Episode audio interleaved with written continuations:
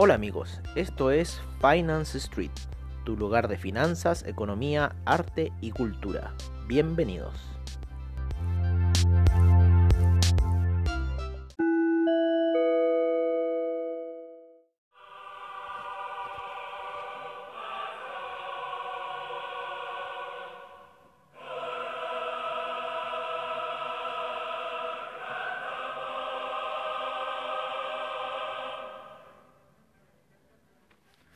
Hola amigos de Finance Street y bienvenidos a esta sesión nocturna en donde revisaremos los aconteceres del mercado el día de hoy, en donde empezamos con lo que fue la Junta de la Fed, en donde decidieron mantener la tasa de política económica en los Estados Unidos a un 0.25%. Eh, por otro lado, también salieron los inventarios de petróleo, específicamente lo que, eh, sí, de petróleo los cuales eh, nosotros en nuestra previsión arrojamos que iba a ser menor, ¿no es cierto?, a lo que tenía que ser o que iba a ir hasta en, ese rango con lo que fue los resultados de la API y salieron menos 10.61 millones barriles de petróleo menos, ¿no? Con lo cual el mercado lo tomó de muy buena, no sé, en realidad no sabemos ni para dónde lo está tomando el mercado. El mercado sigue oscilando dentro del canal y ya cada día se va contrayendo más. Hoy día, eh, con suerte, llegó, está en una oscilación de 50 centavos. Así que el mercado del petróleo está súper comprimido, está súper lateral, no se sabe hacia dónde va a apuntar. Esas medias, esas medias, perdón, esas velas ya de una hora están súper apretadas, ya no saben más qué más hacer. Nosotros personalmente creemos en un camino bajista porque porque ya ahora en agosto terminarían los estímulos de recorte por parte de la producción de petróleo. Todavía no se nota un consumo bastante portentoso en lo que es el petróleo, sino que se está notando todavía un sobrestock en muchos lados. Entonces, eh, no sabemos, en realidad hay muchos que le dan como un visto bueno, pero oye, si ya veníamos con un petróleo cayendo antes de que llegara a los niveles negativos que llegó a estar.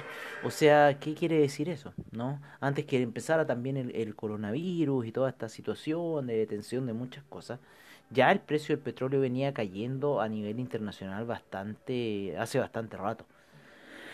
Así que, y yo creo que va quizás a ir hacia una baja porque va a generarse menos consumo, porque ya en Europa se dijo que para con 20 años más ya no debiesen haber eh, eh, producción de autos de emanación eléctrica. Por eso Tesla también está tomando mucha fuerza, especialmente con esa fábrica que tiene en Berlín para hacer autos eléctricos. O sea, hay, hay, hay, hay un pensamiento estratégico por, parte de Tesla eh, bastante bueno que nosotros encontramos.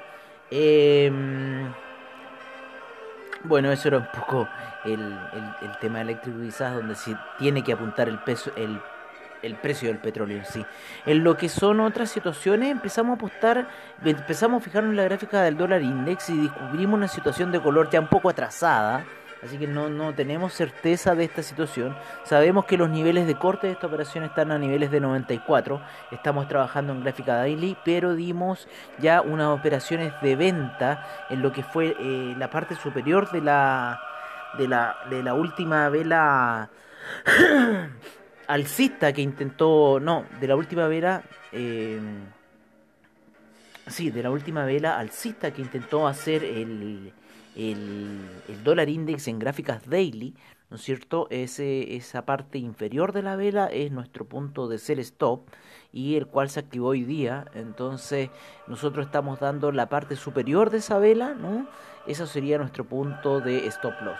Más de esa vela no es, no, no habría por qué arriesgar porque ya el mercado tendría, estaría haciendo una, una reversión de tendencia, eh, pero por lo que es el tema del juego de colores y toda esa situación, creemos que eh, en cierta forma el mercado el mercado está en un rumbo bajista, igual está separado de la situación, pero bueno, vamos a ver eh, qué va a pasar con eso. Eh, por otra parte, vamos a analizar un poco los índices, ¿no? En lo que el Nasdaq, el Nasdaq eh, ya llegó a niveles casi de los, está tratando de entrar a la zona de los 10.700, ¿vale? Está por debajo de esa zona porque hay una, la media de 50 periodos. Está ofreciendo resistencia, sin embargo la media de 20 periodos en gráficos de 4 horas viene soportando la gráfica y eh, la gráfica de 200 periodos también viene eh, reafirmando un poco esta situación de soporte, así que creemos que todavía hay un camino alcista para lo que es el Nasdaq, seguimos tomando esa posición en cuanto a lo que es el índice, en lo que es el el SIP hoy día estuvo bastante bueno para hacer scalping. El SIP hoy día estuvo con unas jugadas increíbles. Nosotros de repente dejamos de lado ciertas cosas por enfocarnos en, ciertos puntos, pero hoy, día el, el SIP estuvo exquisito, estuvo alcista total. Eh, no, no, esto se pasó hoy día el SIP, no nos pasa de repente por concentrarnos mucho en una cosa. El, el Dow Jones estuvo más similar a lo que hizo el Nasdaq hoy. E, esa situación de subida, bajadas, tocadas de medias móviles que le hacían de soporte y luego explosiones alcistas, las cuales les vamos a dar un, detalle el juego colorís. Si nosotros estamos viendo la gráfica de caer en gráficos de 5 minutos bastante fuerte, otro par bastante fuerte, cambiémonos a las velas de un minuto para poder encontrar ese punto de entrada. Entonces, ¿qué hicimos nosotros hoy día en el desplome? de 5 minutos que iba el, el índice Nasdaq, se generaron tres velas, que son, son 15 minutos en total, y ya la siguiente jugada las pusimos en velas de un minuto para ver este último impulso alcista, y apenas cortase, eh, cortase la última vela bajista, ya empezábamos a poner órdenes de, eh, de buy stop, ¿no es cierto? Órdenes de compra. Así que hubieron hartas oportunidades en esos desplomes, después esas recuperaciones que se dieron. Así que hay que tener ojo con esos desplomes, eh, no asustarse, verlos quizás en otra gráfica de menor tiempo y poder agarrar, porque eso va seguro que sea un desplome o reversión. Ojo, hay que ver. Pero cuando ya tenemos tres velas cayendo, ya por lo general la, otra vela da hacia el cista, ¿no? sea, a no ser que ocurra la reversión de colores, que eso es algo que, que se tiene que estudiar, ¿no? Que hay que verlo en cuanto a la práctica. Así que, mm, eh, bueno, sigamos un poco con lo que es el, tema de los índices. En lo que es el DAX, el DAX se encuentra alcista, empieza a subir ya, se apoyó en la media de 20 periodos, quiere ya empezar a surgir por sobre la media de 50 periodos el índice español. El índice español se encuentra en la zona de compradores, en la mitad de esta zona de compradores. Así que yo creo que con lo que pasó hoy, mañana podríamos tener impulso alcistas y quizás ir a ver el índice eh, ya con un gap alcista.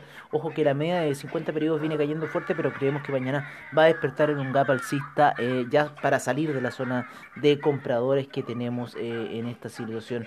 El dólar index, si bien está retrocediendo, seguimos viendo una visión bajista de este y como les decimos, nuestro límite para el dólar index en este minuto son los eh, 93,97, casi los 94 eh, en el dólar index. Ahí ya cortaríamos nuestra orden de venta, ¿no es cierto? Sería nuestro stop loss.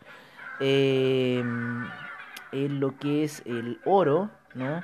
El oro eh, se encuentra lateral, rompió la zona de los de, los ¿cómo se llama? de los 1965 y em, y está ahí, oscilando, llegó un poco más alcista. Eh, creemos que el camino del oro va a seguir siendo alcista. Lo mismo eh, la plata hoy día tuvo una bastante oscilación con lo que fue la, las noticias en la Fed osciló hacia arriba bastante fuerte y después tuvo una caída bastante considerable, osciló casi 2 dólares. Eso en la plata es mucho dinero para que sepan ustedes amigos. El platino no, no, no le afectó tanto la noticia de la Fed, eh, sí a la plata y al oro bastante, ya que son lo que se está, eh, las cosas que se está apoyando el mercado. Así que son situaciones eh, de tensión. Más que el platino, el platino no está la gente apoyándose en este minuto. El cobre, si bien tuvo una posición eh, bajista, eh, no, el cobre hoy día se mantuvo alcista, perdón, estamos en velas de 4 horas, sin embargo ya sus movimientos siguen siendo alcistas. El petróleo, el petróleo se encuentra casi con muy pocas variaciones desde lo que fue el informe de petróleo, ha oscilado con suerte 30 centavos desde esa entrega de información. Eh, lo cual es muy extraño para la situación del petróleo. Así que estamos viendo que puede ocurrir cualquiera, cualquier eh, impulso, pero creemos más impulsos bajistas eh, en el petróleo. Eh, los, impulsos alcistas están muy poco fundamentados. A, la, gente que está apostando alcista. El café sigue ascendiendo, ya va a niveles de 112, se apoyó hoy día en la media de 200 periodos en gráficos daily. Hay que estar monitoreando esta situación porque quizás ya podríamos tener un desgaste del café y empezar una toma de ganancias bastante fuerte en lo que es el, el euro. El euro tienen que utilizarlo de manera... Eh, y, eh, distinta, ¿no es cierto?, al dólar index, por ende si el dólar index cae, ustedes al euro van en alza. Em, eso tiene un nombre, pero no me acuerdo en este minuto cómo, cómo se llama, si eh, es coproporcional, ah, no me acuerdo el nombre, ya me acordaré. Eh, el Ethereum, el Ethereum se mantiene lateral entre los niveles de 325 y 300 eh, aproximadamente 316. Así que no hay mucho que jugar en el Ethereum. Las criptomonedas son así, tienen sus alzas y tienen sus bajas. Pero son momentos laterales, son momentos laterales. Así que en este minuto es para poner, ver qué situación, si vamos a hacer hacia el buy stop o hacia el sell stop. Yo creo que lo más seguro podría ser sell stop, a no ser que fuera a esperar por mucha lateralización esta medida de 200 periodos en una hora que viene subiendo, pero recién le iría a encontrar si es que hay suerte la próxima semana o ya la próxima próxima semana. Así que bueno, hay que estar atento a lo que puede ocurrir con Ethereum y nos vamos con el papá de las altcoins, con el Bitcoin. Que lo trato de pinchar aquí en la plataforma, el Bitcoin. El Bitcoin también se mantiene de manera lateral, sin embargo se mantiene eh, por sobre los 10.000 en 11.000 70, eh, así que está jugando en esa situación, es que el, Bitcoin no quiere parece caer de los 10.000 y quiere mantenerse en esta nueva zona que encontró eh, bastante confortable luego de haber estado eh, harto rato ya en la zona de los 9.000, ya en esta zona de 11.000 y con toda la especulación que está pasando en cuanto al mercado en general. Bueno amigos, eso sería toda nuestra información, los esperamos mañana en nuestra sesión matutina y ahora los dejamos con nuestros reportes de mercados, commodities, eh, divisas y criptomercados, como siempre, al estilo de Finance Street. Agradecemos su audiencia y nos estaremos viendo mañana en un nuevo episodio con la sesión matutina. Seguimos con la información en Finance Street.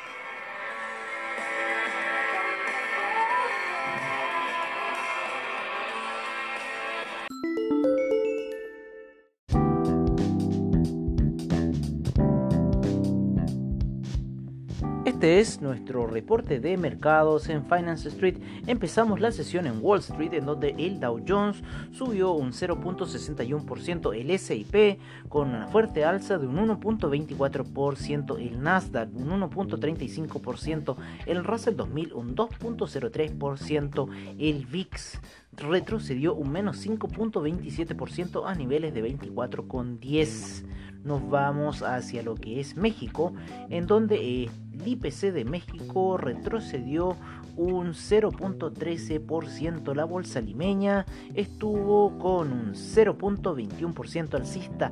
El Bovespa un 1.44% al alza. El Merval retrocedió un menos 0.10%. El Ipsan Chile cayó un menos 1.78%. La bolsa colombiana rentó un 0.33%. Nos vamos al viejo continente en donde el DAX eh, rentó un menos 0,10%, el FTSE un 0.04%, el CAC un 0.61%, el Eurostock 50 un menos 0.10%, el IBEX un menos 0.55%, la bolsa italiana un menos 0.11%, la bolsa suiza un menos 0.04%, la bolsa austríaca un menos 1%. En lo que es Asia, empezamos la sesión con el Nikkei avanzando un 0.16%, la bolsa eh, australiana un 0.53%, la bolsa de Nueva Zelanda un 0.67%, el Shanghai aún está a la espera de sus operaciones. Y nos vamos con el Kospi con un 0.17%.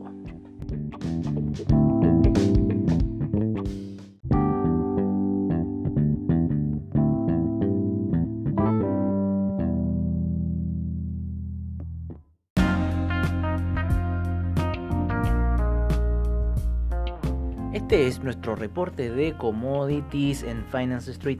Tenemos al BTI cayendo un menos 0.02% a niveles de 41,26 el Brent un menos 0.02% en 43,75, el gas natural un menos 0.26%, la gasolina un menos 0.06%, el petróleo para calefacción un menos 0.03%, el etanol un 0.09%, la nafta un menos 0.26%, el propano un menos 0.53%, el oro eh, con un menos 0.06% de retroceso a niveles de 1965. La plata en 24,24 con un 0.12% de avance. El platino eh, en niveles de 928 con un menos 2.06%. Nos vamos con lo que es eh, el azúcar sin variación, la cocoa con un 2.71% de avance, el café con un 2.55%, el jugo de naranja con un 0.29%, el arroz con un retroceso de un 0.31%, la avena con un menos 2.10%, el maíz un 0.16% de avance y cerramos con el metal rojo, el cobre con un 0.85% de avance a niveles de 2.92.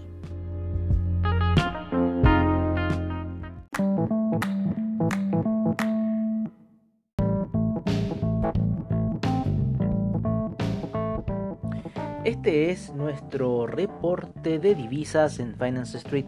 En primer lugar tenemos al euro en 1.177 eh, la libra en 1.298, el australiano dólar en 0.718, el neozelandés se mantiene en 0.666, el yen en 105.06, el yuan en 6.99, el franco suizo en 0.912, el canadiense en 1.334, el peso mexicano en 21.98.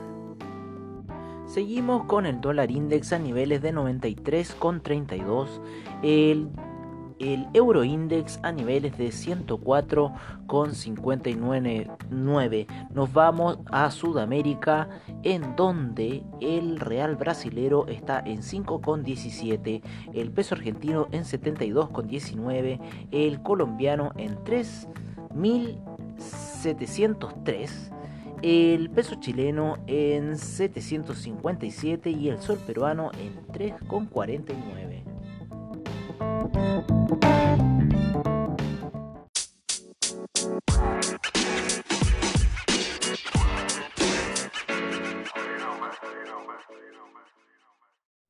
Este es nuestro reporte de criptomercado por parte de CoinGecko.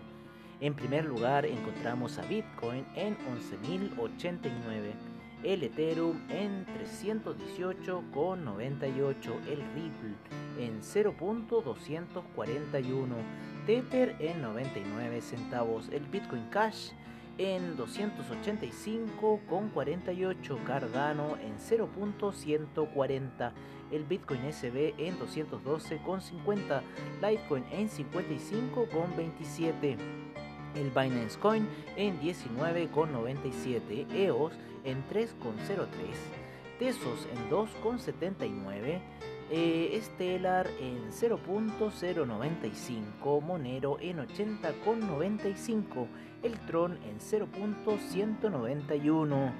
Eh, seguimos con el Ethereum Classic en 7,23, Neo en 11,75, IOTA en 0.295, fuerte alza se pegó IOTA, eh, Dash en 81,36 y vamos cerrando con lo que es el Bitcoin Gold en 10,27 y el Bitcoin Diamond en 0.870.